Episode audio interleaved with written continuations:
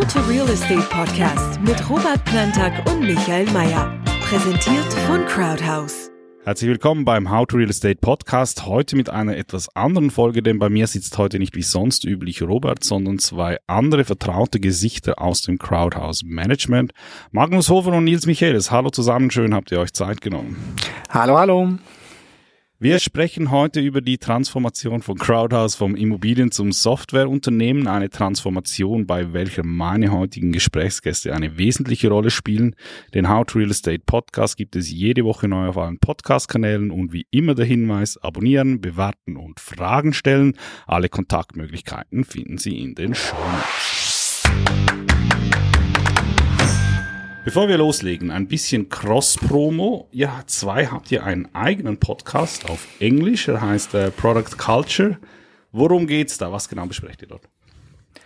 Ja, ähm, im Prinzip, wie der Name sagt, es geht um Kultur in der Product Development, im Product Development. Ähm, und zwar, wenn wir überlegen, was, wenn, wie man heutzutage Software entwickelt, da gibt es jetzt so ganz viele Buzzwords, so cross-funktionale Teams, Agilität und noch viel, viele, viele andere ähm, Buzzwords, ähm, Feedback Culture, allgemein die ganzen kulturellen Themen und Worüber wir uns Gedanken machen ist, ähm, wie die Kultur, ähm, wie wir die Kultur für unser Unternehmen anständig ähm, shapen können und dann natürlich auch, ähm, wo wir Inspirationen von außen her bekommen und wollen diese, diese Ideen dann auch gerne weitergeben, dass, dass auch andere davon profitieren können und hoffentlich damit eine gute Konversation starten. Magnus, hast du noch was hinzuzufügen dort? Ja, genau. Also alles, was uns da eben so beschäftigt im täglichen Business, da reden wir drüber und versuchen vielleicht auch so ein bisschen die Hintergründe zu erklären und diese ganzen Buzzwords so ein bisschen zu ne, demystifizieren und denen auch ein bisschen mehr Fleisch am Knochen vielleicht zu geben.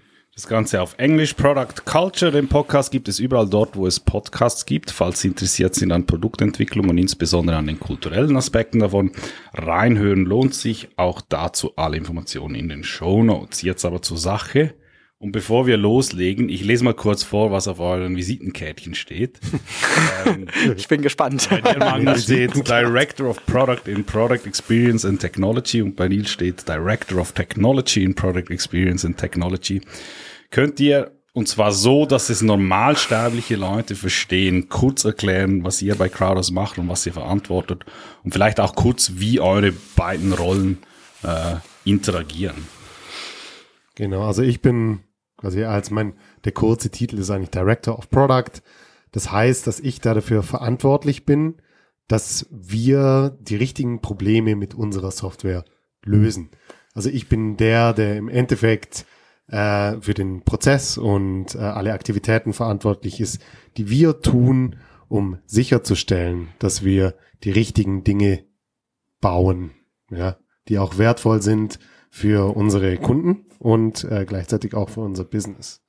Ja, und das zusammen mit Nils, ja, der dann äh, selber erklärt, was er denn macht. Genau, ich glaube, mein Titel ist normalerweise jeder kennt CTO oder Chief Technology Officer. Das wäre der normale oder in anderen Unternehmen der Titel des. Ähm, es ist so, ähm, Magnus guckt, ähm, was wir genau entwickeln sollten und ich schaue dann, wie wir es entwickeln sollten und dass wir die richtigen Ressourcen dafür haben, dass die Teams dort anständig aufgestellt um, sind, um das gut zu machen. Und ich glaube, dort fehlt auch noch in der Liste die dritte Person, der Jeremy, der jetzt heute nicht da ist, der ähm, Director of UX, der halt entsprechend guckt, dass dann die UX-Seite auch gut abgedeckt ist. Das ist unser Trio, in dem wir die, die Abteilung zusammen hoffentlich ähm, noch mehr in Richtung coole Softwareunternehmen weiterführen. UX steht für User Experience. Was würdest du äh, meiner Großmutter erklären, was das ist? Dass man das gut benutzen kann. Das ist klar. Ich habe das How to Real Estate Magazin von Crowders vom letzten Jahr vor mir. Vor mir. Darin hat Adrian äh, ein Interview gegeben. Und seine Kernaussage war, Crowders entwickelt sich von einer Immobilien zu einer Softwarefirma. Ähm, die ganz einfache Frage aus eurer Sicht, was genau, was genau bedeutet das? Das bedeutet also aus meiner Sicht eigentlich, dass wir anfangen, die Software, mit der wir bis jetzt unser eigenes Business eigentlich unterstützt haben, jetzt auch, also anderen offenlegen, ja, und anderen die, die Möglichkeit geben, äh, die nicht bei Crowdhouse arbeiten, auch von der Software und den Dingen, die wir also digitalisiert und, und äh, gebaut haben, zu, zu profitieren. Und äh, quasi, wenn jemand auch ähm, in dem Business arbeitet wie wir, also Brokerage macht, hauptsächlich für Mehrfamilienhäuser als äh, äh, als Investitionsanlagen, also der kann das auch über unsere Plattform dann tun und alles, was wir quasi ja, äh, bis jetzt war es eben so, dass nur Crowdhouse unser Hauptbenutzer war und wir das als eins quasi gesehen haben und wir alle Immobilientransaktionen, die wir halt als Crowdhouse äh, gemacht haben, mit unserer Software unterstützt haben. Das kann jetzt jeder. Ja, und das ist die Idee. Und wir, gerne möchten wir auch, dass es noch viel mehr Leute tun. Also es ist richtig, wenn ich behaupte, früher ging es eigentlich eher darum, mit Technologie dabei zu helfen, mit Immobilien Geld zu verdienen und heute ist es, äh, bewegt es sich mehr in die Richtung, eigentlich mit der Technologie selber Geld zu verdienen. Das auch, ja. Also wir wollen auch äh, wirklich ein Software-Business aufbauen. Das heißt irgendwann auch natürlich äh, Revenue neue Revenue Streams durch die Software generieren für Crowdhouse. Inwiefern, und du bist jetzt, äh, Magnus, du bist schon äh, relativ lange dabei, Nils, du noch nicht ganz so lange, äh, Magnus seit 2018. Äh, in diesem ganzen Transformationsprozess, deiner Meinung nach, inwiefern hat sich äh, dieses ganze Software-Development äh, im, bei Crowdhouse selber ähm, verändert oder entwickelt? Also wir sind auf jeden Fall durch verschiedene Phasen durchgegangen, ja. Ähm, man schaut halt immer mehr nach außen irgendwie, ja. Wir sind auch gewachsen, also mittlerweile sind wir viel größer. Also wie ich angefangen habe, da waren wir irgendwie zehn Leute, ja, jetzt sind wir irgendwie 40. Ich glaube, dicht an 50 schon inzwischen. Richtung 50 fast, ja. So, also, nee, Vervier- oder Verfünffachung ist schon verrückt, ja. Ähm, damit haben sich natürlich auch Prozesse skaliert, ähm, ganz andere Herangehensweisen und auch äh, Disziplinen sind dazugekommen. Und ich denke, also irgendwie hat sich das halt alles auch von so einem von so einer Hauruck-Geschichte, äh, wo man äh, auch sehr, sehr nah an den, den äh, wirklichen End-Usern ist, weil die ja deine Kollegen sind, ja, ähm, so ein bisschen auch entwickelt zu wirklich einer mehr, ja, wir sagen, auf Englisch sagt man immer so mature, ja, ähm, Entwicklungsorganisation, also mit wirklich ähm, auch äh, Prozessen, die mehr darauf ausgelegt sind, nach außen zu gucken und nicht so viel nach innen. Das heißt, auf dem Markt auch äh, zu schauen, okay, was sind denn wirklich die Probleme, die relevant sind für alle und jetzt nicht hier so nur für uns. Ähm, gleichzeitig eben auch äh, Development-Prozesse und also kann Nils vielleicht auch noch nachher ein bisschen was dazu sagen. Das ist natürlich auch anders. Je mehr Software du hast, also je mehr auch rein an, an Menge, äh, desto mehr Maintenance-Aufwand hast du, je mehr Teams du hast, desto mehr musst du an Kommunikation und internen Strukturen und eben was im Endeffekt dann auch Kultur ist, arbeiten, ja.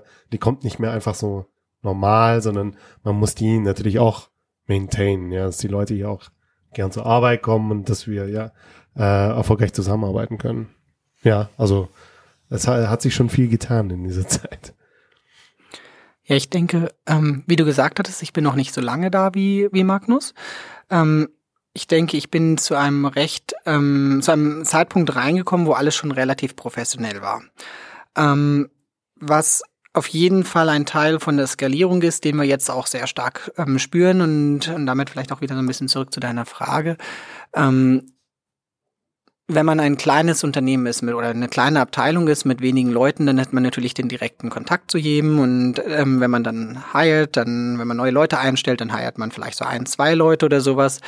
Wenn man dann irgendwann ein bisschen größer ist, geht es dann halt um größere Massen. Es geht darum, dass man wirklich auch auf dem Arbeitsmarkt attraktiv werden möchte, dass die Prozesse intern funktionieren müssen und so weiter. Und ähm, das, was ähm, Magnus meinte mit ähm, das ist dann der Moment, wo die Kultur reinkommt, weil man nicht mehr überall genau ähm, im One-to-One -One dabei sein kann, sondern es muss einfach ähm, von, von der Organisation her selber gut funktionieren. Und ähm, da gibt es dann Sachen, ähm, ja zum Beispiel die Attraktivität auf dem Arbeitsmarkt, die wirklich, wo wir wirklich ein ähm, wo es in dem Software-Business wirklich schwer ist, gute, gute Leute zu finden, ist, ist eine sehr, sehr wichtige Sache für uns.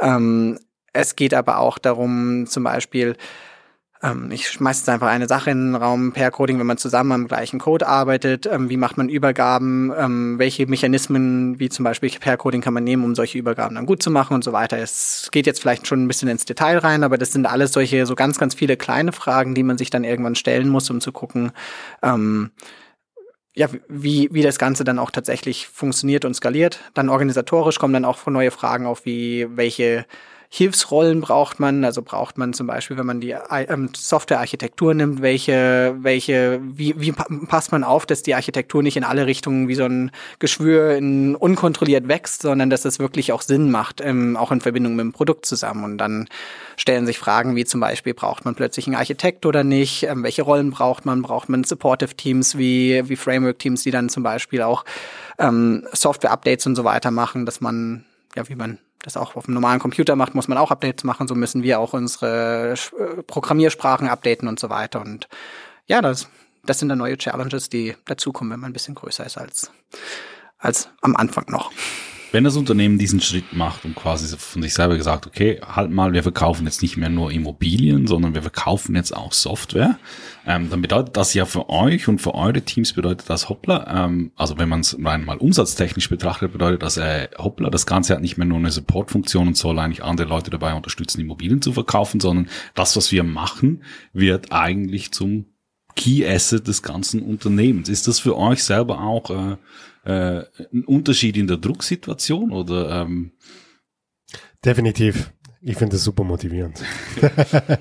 also für mich ist es super. Ich mag zwar, ich bin, ich glaube auch von meiner Persönlichkeit her auch gern ein Supporter. Ich supporte gerne andere. Ich finde es super, aber es ist natürlich, äh, wir stehen wieder an so einem Start-up-Punkt, wo wir so ein bisschen mit Crawlers ja so in dieses, vielleicht so, ja, KMU, oder ja, so eine, ne, Scale-up-Modus gehen, stehen wir jetzt, wenn wir sagen, okay, wir wollen jetzt aber wirklich ein neues Software-Business auch launchen und sein, dann sind wir wieder ein bisschen am Anfang. Also wir müssen wieder wirklich unsere Early Adopters finden. Wir müssen gucken, wer sind die Leute, die ganz am Anfang sagen, okay, alles klar, das, wir werden jetzt eure Kunden äh, und zwar die ersten, mit denen ganz eng zusammenarbeiten. Also es ist super und ich freue mich wirklich drauf. Also der natürlich ist da äh, ein anderer Druck dahinter, aber ich finde es eigentlich sehr positiv, weil der Druck ist ja im Endeffekt da, Dinge zu bauen, die so nützlich und so gut sind, ähm, dass Leute draußen auf dem Markt bereit sind, uns Geld dafür zu geben. Ja? Und äh, also das, das motiviert mich schon sehr. Nils, was denkst du? Ähm, ich weiß nicht mehr, ich persönlich nehme es gar nicht unbedingt als Druck wahr, sondern eher als Fokus. Weil wenn du in dem Moment, wo du gemessen wirst, musst du sagen, an was werde ich gemessen? Und die Frage muss man sich wieder neu stellen. Das ist eine, eine andere Frage als oder die Antwort ist eine andere Antwort, als die in der Vergangenheit war. Und in dem Moment, wo wir diese, diese Antwort neu definieren, müssen wir das, müssen wir die Antwort ja im Prinzip, das, woran werden wir gemessen, pro Team definieren. Und ähm, vorher ist es so gewesen, dass ich das Gefühl hatte, ähm, wenn man für interne Customer arbeitet, ist es sehr leicht, die Verbindung zu haben. Aber es ist nicht so einfach, die Priorisierung immer so zu machen, dass man immer das, was am meisten Wert bringt, ähm, macht. Während in dem Moment, wenn man jetzt daran gemessen wird, monetär, ist das Level noch mal so ein bisschen so, da geht man noch mal in die Pro-Liga rein und sagt, okay, gut, wir müssen wirklich 100% Fokus haben. Und das finde ich ist wirklich eine, eine mega inspirierende Sache, dass man sich dann halt auch wirklich überlegt, so, was ist das, der Wert, den wir generieren, wie messen wir den und auch wie können wir das vermeiden, dass wir lange in eine Richtung laufen, ohne dass wir einen Wert generieren und dann schnell sagen, hey, hier ist Stopp und hier müssen wir in eine andere Richtung ähm, uns bewegen. Mich spannend die Frage, so ein bisschen, wie ist es dazu gekommen? Also ich kenne die Antwort dazu ja selber auch. ich, dabei. ich stelle sie jetzt mal hypothetisch äh, äh, aus dem Blickwinkel äh, der, der Zuhörer. Also ähm, ich nehme ja an, dass es nicht von äh, äh, ein Tag auf den anderen, äh, hey, wir haben jetzt hier komischerweise ein Entwicklerteam von 40 plus Leuten, äh, lass uns doch mal, lass uns doch mal Software bauen. Also ihr habt ja schon in der Vergangenheit Produkte gebaut. Seid ihr da einfach irgendwann, sind wir da einfach irgendwann an einen Punkt gekommen, wo wir gemerkt haben, hey, das, was wir da bauen, ist eigentlich viel zu wertvoll, als dass man es eigentlich nur auf nur auf diese Supportfunktion äh, für, für das Immobilienbusiness, für das eigene Immobilienbusiness beschränken würde? Oder, oder wie kam es zu der Idee? Schon, also es war eigentlich von Anfang an immer in der Vision mit drin, ja. Aber halt als Visions so Satz, ne, dass wir das eigentlich schon ein bisschen breiter machen wollen. Ja, nicht nur für uns, aber es hat halt immer für uns da hat so irgendwie angefangen und die Frage war halt immer so, man, man guckt halt immer, man macht immer den nächsten Schritt, ja, schaut, wo man steht und was ist ein guter nächster äh, Schritt. dann, jetzt, wenn ich mich mir anschaue, wo stehe ich jetzt. Ja, und ich glaube, es war einfach eine, auch eine natürliche Weiterentwicklung auch von, von Crowdhouse und was so die Mission von Crowdhouse ist, ja, einfach den Immobilienmarkt so ein bisschen umzukrempeln, ja, und äh, auch zu revolutionieren in dieser Sphäre. Also ich denke, ähm, wir, wir haben da natürlich auch viel rein investiert, aber auch in der Denke, dass das irgendwann dahin kommen wird. Also die Frage war eher so, okay, wann, wann ist denn der Schritt, wo wir eigentlich in dem, was wir tun, so sicher sind, dass wir sagen können, hey, jetzt können wir wirklich, äh, das Ganze ist eigentlich äh, in, in einem, ja, an einem Punkt, wo wir, der nächste logische Schritt eigentlich wirklich ist, okay, lass es uns einfach einem breiteren Publikum zur Verfügung stellen und gucken, was dann passiert. Und ich denke, an dem Punkt sind wir jetzt. Also da waren wir schon von einem Jahr oder ich denke, ja, fast vor eineinhalb, zwei, wo wir die Plattform auch äh, geöffnet haben für, also ähm, eher, also abgezielt auf private Verkäufer, ja, die ihre eigenen äh, einfach äh, Immobilien da hochladen können und verkaufen können, ja. Uh, ja, und ich denke, das geht jetzt einfach den nächsten logischen Schritt. So ein Stück für Stück ja, äh, revolutionieren wir den Immobilienmarkt. ich glaube, das ist da noch was Wichtiges hinzuzufügen. Ähm, das, was Magnus sagt, sagt ähm, stimme ich 100% zu. Der ein weiterer Aspekt, den wir, der auch, ein, ich denke, einen, ja, einen wichtigen ähm, wichtig für die Weggebung ist, ist, wenn wir das Immobiliengeschäft skalieren, skalieren wir mit Anzahl an Leuten. Wenn wir ins Ausland gehen möchten, sind wir sehr stark auf die lokalen Gesetze fixiert, sehr, sehr stark auf ähm, oder davon abhängig. Wir müssen dort Büros aufmachen. Und wenn man es aus Geschäftssicht sieht, wird es einfach alles viel, viel komplexer dadurch. Im Software-Business ist das bei weitem nicht so komplex. Wir müssen uns auch ein bisschen mit den lokalen Gesetzen und so weiter aus, ähm, auskennen, das, das schon. Aber wir können im Prinzip einmal die, das, den Core Value, der in unserer Plattform drin ist, den können wir relativ endlos skalieren. Und das heißt, den Schritt, den wir jetzt gemacht haben nach Deutschland, der ist super einfach wieder zu replizieren zu den, zum nächsten und zum nächsten und zu den nächsten 10 und 20 Ländern. Und das ist natürlich aus Geschäftsperspektive auch ein, ein sehr, sehr interessanter Teil, um, um diesen Cap, den man sonst irgendwann da über sich langsam immer näher kommen sieht, ähm, dem dann wieder ein bisschen weiter, deutlich weiter wegzuschieben. Ja, an der Punkt ist einfach wichtig zu verstehen, wenn man es von extern betrachtet, wenn wir sagen, so, wir machen jetzt den Switch von, von Immobilien zu Software-Business. Das heißt nicht, okay, wir haben bis jetzt Immobilien gemacht, stopp, halt, wir gehen jetzt in eine komplett ja. andere Richtung. Also das Fundament und die Basis und die Software, die gibt's ja und die wurde stetig weiterentwickelt. Genau. Also wenn du sagst, mhm. äh, man bereitet sie, äh, man bewegt sich in, in, in dem Teil wieder in den Modus Startup zurück, dann ja, aber nicht was, was die Ausgangslage von dem betrifft, was wir, was wir Software mhm. nennen. Nein, es, also, nicht. es ist nicht, es ist nicht ähm, ein Switch, sondern ein additives. So würde ich es eher sagen. Wir haben das, wir haben das alte Modell, das funktioniert, das ähm, wollen wir weiter betreiben, das ist ganz, ganz klar gesagt, stimme ich zu. Und dann haben wir jetzt gemerkt, wir können zusätzlich noch was anderes machen, was dann noch weiter skalieren kann. Genau, es ist einfach eine Evolution von allem, was wir machen. Mhm. Wie muss sich das der Brutto-Normalbürger jetzt vorstellen? Ähm, okay, wir wollen eine Software haben, die wir verkaufen können. Äh, kommt jetzt da einfach die Geschäftsleitung und sagt, so, bitteschön, äh, das und das einfach bauen, ihr macht das? Oder welchen, welche Rolle spielt ihr und eure Teams, wenn es dann schlussendlich um das Was geht? Also um das Was verkaufen wir in Zukunft? Mhm. Also äh, die, die Teams sind eigentlich dafür da, dass man zwei Sachen macht. Also das eine ist herauszufinden, äh, welche Probleme können wir wie am besten lösen. Und diese Lösung, ja, wenn wir die irgendwie rausgefunden und getestet haben, also sowas wird auch getestet, ohne ähm, so mit dem geringsten Aufwand quasi. Deshalb äh, besprechen wir super gerne mit Leuten draußen auf dem Markt, zeigen den Prototypen, schaut mal ähm, in der Akquise zum Beispiel, gibt es dieses und dieses Tool, stellen wir uns vor, klickt doch mal hier durch, wie fühlt sich das für euch an und sammeln so Feedback. Ja, das sind so Techniken, die man benutzt, um mal rauszufinden, lohnt es sich überhaupt irgendwas zu entwickeln. Und da sind schon die Teams mit dabei. Ja. Ähm, wenn wir dann wissen, okay, das sieht wirklich gut aus, es sieht aus, als ob das ein Problem löst und wertvoll ist für Leute auf dem Markt, wird es dann auch, also quasi nach den höchsten Qualitäts- und Sicherheitsstandards implementiert, auch durch das gleiche Team. Das ist wichtig, dass die quasi den ganzen Kontext haben und wissen, warum sie auch was tun. in diesen Teams, da ist auch, also wir, wir sprechen sehr, was halt da wichtig ist, es ist, man sagt es immer so oft, das ist halt flache Hierarchien und so, ne? Das ist mehr so ein Selling Point. Aber bei uns heißt es halt, dass wir so auch miteinander sprechen.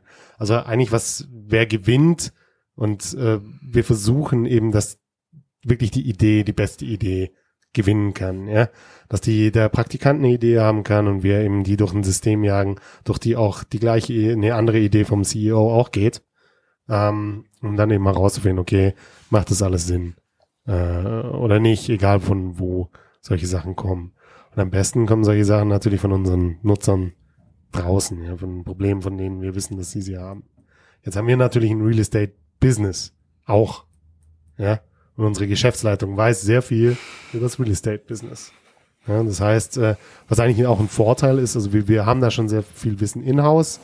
Was der Nachteil ist, es kann auch sein, dass es einmal mal so ein bisschen ähm, einschränkt, weil man halt nur seine eigene Perspektive sieht. Das wäre genau meine nächste Frage gewesen, weil ihr habt ja die Produkte bis anhin oder sehr lange Zeit eigentlich für, für interne Nutzer gebaut. Genau. Und die waren sehr nah am Immobilienmarkt. Ähm, und da wäre meine Frage gewesen, wie stark hat euch das auf der einen Seite geholfen? Ähm, weil man hat ja wirklich Leute, die das effektiv benutzen und auf der anderen Seite, was, wie einfach ist so ein interner Nutzer dann auf ein Nutzerbedürfnis von einem, von einem Nutzer auf dem Markt dann zu übersetzen und, und, und welche Gefahr läuft man da eventuell ähm, halt, äh, wie sagt man so, so schön, ähm, den Wald vor lauter Bäumen nicht mehr zu sehen. Mhm.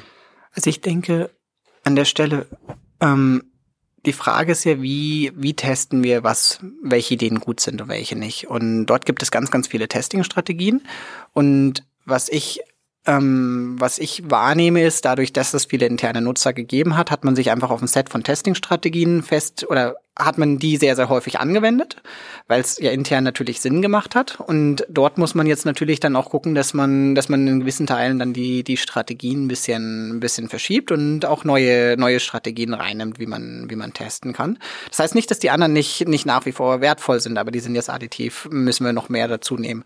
Ich denke, die die Schwierigkeit hier ist, und das hat gar nicht so viel damit zu tun, dass wir vorher so oder jetzt anders gearbeitet haben. Die Schwierigkeit ist, dass unsere Zielgruppe nicht so ist, dass man einfach mal so eine Anzeige in die Zeitung sagt, say, wer möchte gerne unsere Software testen und dann hat man plötzlich genau die richtigen Leute vor der Tür stehen, die alle sagen, hey, ich möchte unbedingt sehen, was ihr macht, sondern es ist halt schon schwer, die genau die Zielgruppe ähm, für, für die Tests auch zu finden. Und ja, das, das ist, denke ich, eine Sache, die, die dort auf jeden Fall eine Schwierigkeit ist. Ich glaube, ansonsten ähm, ist es so, dass ich persönlich eher das Gefühl habe, dass man mehr daraus mitgenommen hat, dass man so lange das, das selber auch testen konnte, weil, weil man dadurch auch einfach sehr, sehr viele Learnings gemacht hat, die man auf eine kostengünstige Art und Weise machen konnte. Ich weiß nicht, wie du es siehst, Magnus, vielleicht. Ja, ja, und es gibt ja halt ein ganz anderes, also wir, wir sind ja wirklich drin, wir sind, sie sind in unserer DNA also Real Estate. Das heißt, wir sind nicht irgendein Player, der von, von außen kommt und ist halt sehr nüchtern äh, ja, und äh, distanziert analysiert, sondern wir haben die Probleme wirklich selber. Und da hat halt wirklich schon sehr geholfen, ein Instant Feedback zu kriegen, gerade in der ähm, äh, mit, mit also äh, Nutzern, die vielleicht nicht so einfach erreichbar sind, waren sie für, für uns halt eine spezielle Usergruppe mhm. doch sehr einfach und auch sehr kosten ähm, also äh, günstig quasi erreichbar. Ja, das ändert sich jetzt und deshalb müssen wir unsere Testing-Strategien ändern. Das ist, ja, genau. Aber, also ich würde jetzt unterstreichen, was Nils sagt, das ist aber eine riesige Chance. Mhm. Eigentlich auch. Also, ja. Und ich denke, es ist auch wichtig dort zu sagen, wir haben natürlich auch extrem viele Kontakte. Dadurch, dass wir das Real Estate Business haben, haben wir extrem viele Kontakte, die wir jetzt auch ähm, nutzen können. Und das ist natürlich auch nochmal ein Riesenvorteil. Ähm, den, der uns jetzt natürlich hilft. Und ich glaube, was noch also ein bisschen erschwerend dazu kommt, ist, die Immobilienbranche ist jetzt nicht unbedingt ähm, die Branche, die in den letzten Jahren äh, wahnsinnig viel Innovationsdruck hatte, weil das Geschäft lief ja eigentlich relativ gut. Das. Ähm, das hinlänglich bekannt. Ähm, und es geht uns ja nicht darum, was Bestehendes eigentlich neu zu machen und trotzdem, wenn man mit den Leuten äh, oftmals, also nicht alles, gibt auch sehr, sehr viele ähm, sehr kluge und innovative Leute in dieser Branche, aber nichtsdestotrotz, was man halt vielfach geht man in diesen Feedback-Loop, ähm, ja, hey, komm, wir zeigen dir mal was und dann, dann kommt halt sehr schnell diese Rückmeldung, ja, aber das haben wir entweder noch nie so gemacht oder das haben wir schon immer so gemacht. Ähm, das einfach noch dazu. Also wir, wir bewegen uns jetzt nicht in, in, äh, in einer Branche, die komplett voller Early Adapters wäre. meines Erachtens. Am Schluss vielleicht noch mal kurz den Bogen zurückspannen ähm, zur Kultur und generell ähm, zur Arbeitskultur. Also Arbeitskultur im Generellen, unabhängig von welchen Teams, ist, ist ein Thema, das äh, völlig zu Recht auch immer wichtiger wird. Aber ich finde gerade dieser Kulturaspekt und die Frage, wie arbeiten wir und wie arbeiten wir zusammen, die sind, diese Frage ist vor allem, oder zumindest aus meiner Erfahrung, gerade bei Produktleuten unglaublich äh, zentral und sie legen unglaublich viel Wert drauf. So, deshalb zwei meiner Fragen. Erstens, warum ist das so? Und das zweite, welchen kulturellen Ansatz im Rahmen habt, habt ihr eigentlich im Herzen und verfolgt ihr eigentlich hier bei Crowdhouse? Also ich denke, der Grund, warum das so ist. Ähm, meine Frau lachte immer und sagte immer, die ganzen Softwareentwickler sind alle Divas. Und ähm, irgendwo hat sie schon auch ein bisschen recht.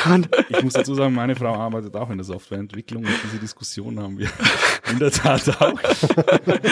ähm, und ich glaube, hier muss man auch ganz, ganz ehrlich sein. Ähm, das hatte ich vorhin schon ganz kurz angesprochen. Ähm, wir sind einfach auf einem sehr, sehr, sehr kompetitiven Markt, wenn es um Talent geht. Das ist, man redet nicht umsonst von einem Talentkrieg. Ähm, das heißt, die Unternehmen müssen, müssen extrem viel darauf geben, sehr attraktive Arbeitsbedingungen ähm, zu schaffen für die, für die Leute, um, um dann Interesse zu haben, für diese Unternehmen zu arbeiten. Das heißt, hier hat man eigentlich so ein bisschen, wenn man es im Vergleich zu vielen anderen Branchen nimmt, ist eigentlich ähm, der Markt ein bisschen umgekehrt. Ähm, häufig bewirbt sich das Unternehmen beim Arbeitnehmer und nicht andersrum. Wenn ich mich jetzt bei jemandem bewerbe, dass die Person bei mir arbeiten möchte, und ich übertreibe jetzt ein kleines bisschen, aber es ist auch ein Funken Wahrheit da drin, ähm, dann möchte ich natürlich das auf die möglichst attraktivste Art und Weise machen möglich. Und wir sind alle, also gerade in der Softwareentwicklung ist man sehr agil. Das heißt, man hat sehr gute Methoden, wie man misst, was die, was die Leute attraktiv finden.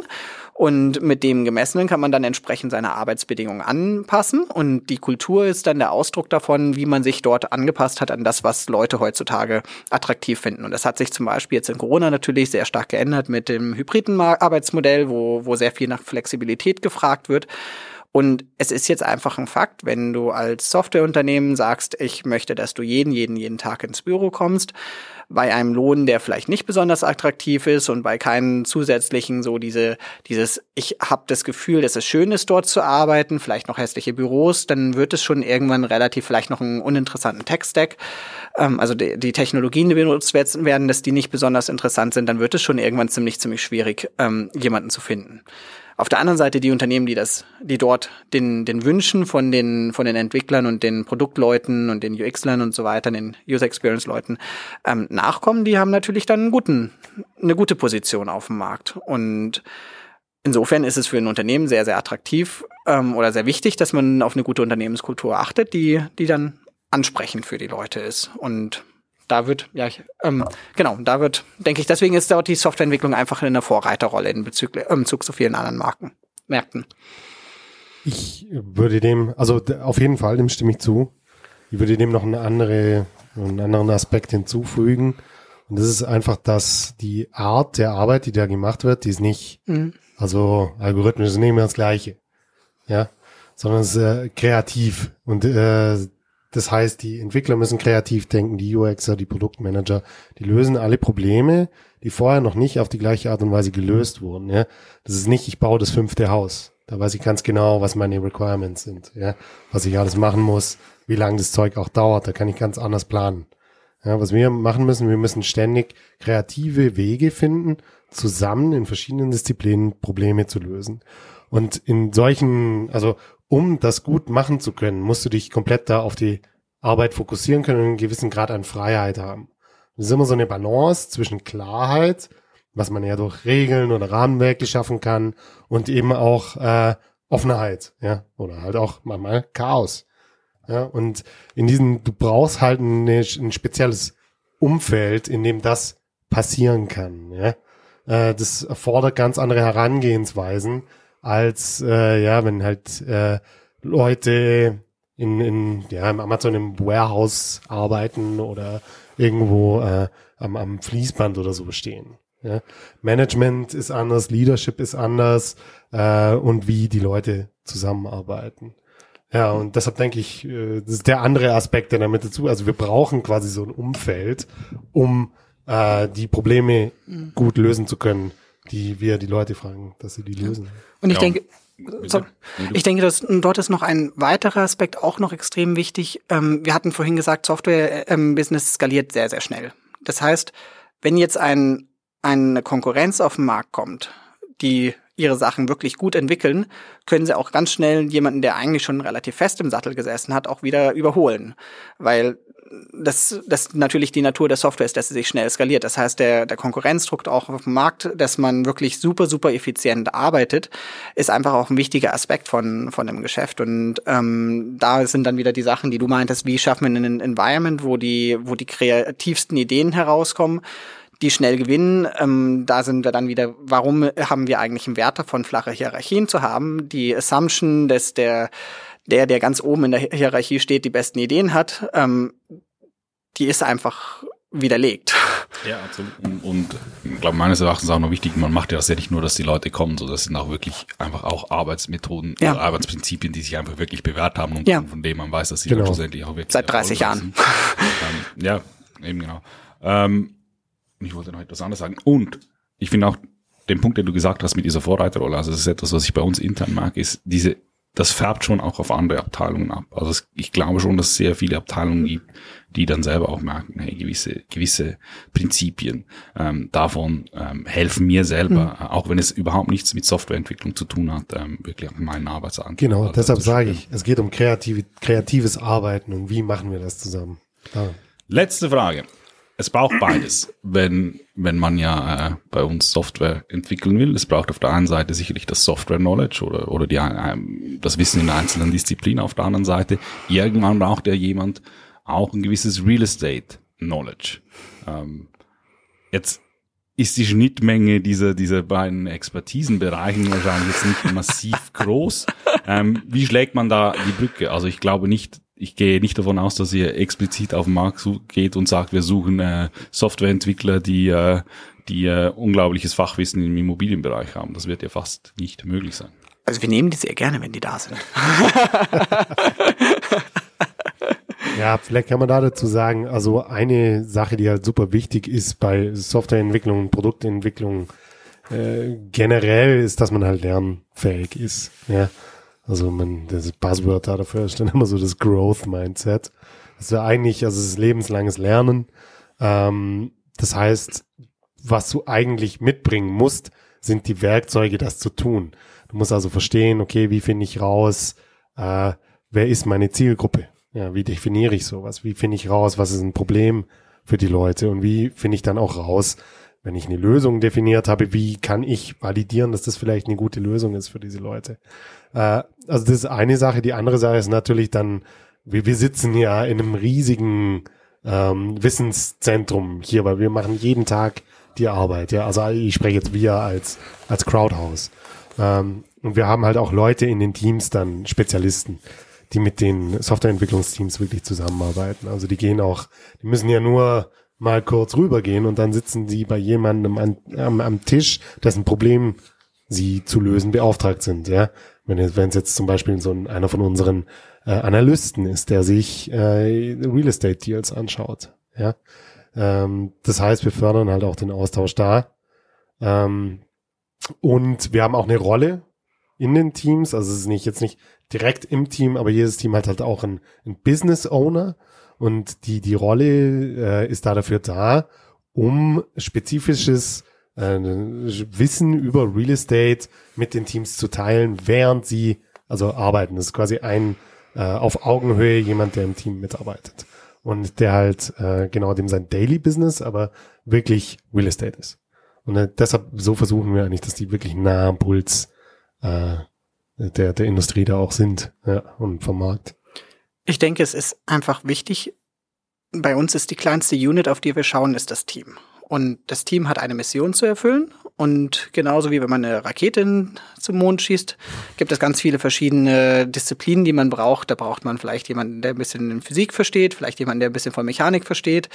Und so weiter. Und Ein Astronauten. ein Astronaut wäre auch nicht schlecht, ganz genau. Und genauso ist es bei uns auch. Wir brauchen alle verschiedenen Rollen und wir müssen das Team so zusammensetzen, dass wir genug technisches Wissen haben, dass wir genug ähm, Real Estate Wissen, Wissen, ähm, Wissen haben, dass wir genug ähm, Data Insights bekommen, dass wir den Kunden verstehen und so weiter. Und insofern, was Magnus meinte, die Leute müssen schnell lernen, sie müssen Probleme lösen können. Ähm, viele von den, von den Methodiken sind aber übertragbar und ähm, wir brauchen, wir, wir gucken auch, dass es nicht nur in den Teams so passt, sondern auch über die Teams hinweg, dass wir dann zum Beispiel bestimmte Rollen haben, die dann vielleicht in der Rolle selber mehr Senior sind, aber vielleicht im Real Estate Business noch nicht so doll und vice versa, so dass die auch voneinander lernen können und sich gegenseitig ähm, inspirieren können. Und ich glaub, glaube, das funktioniert für uns sehr gut.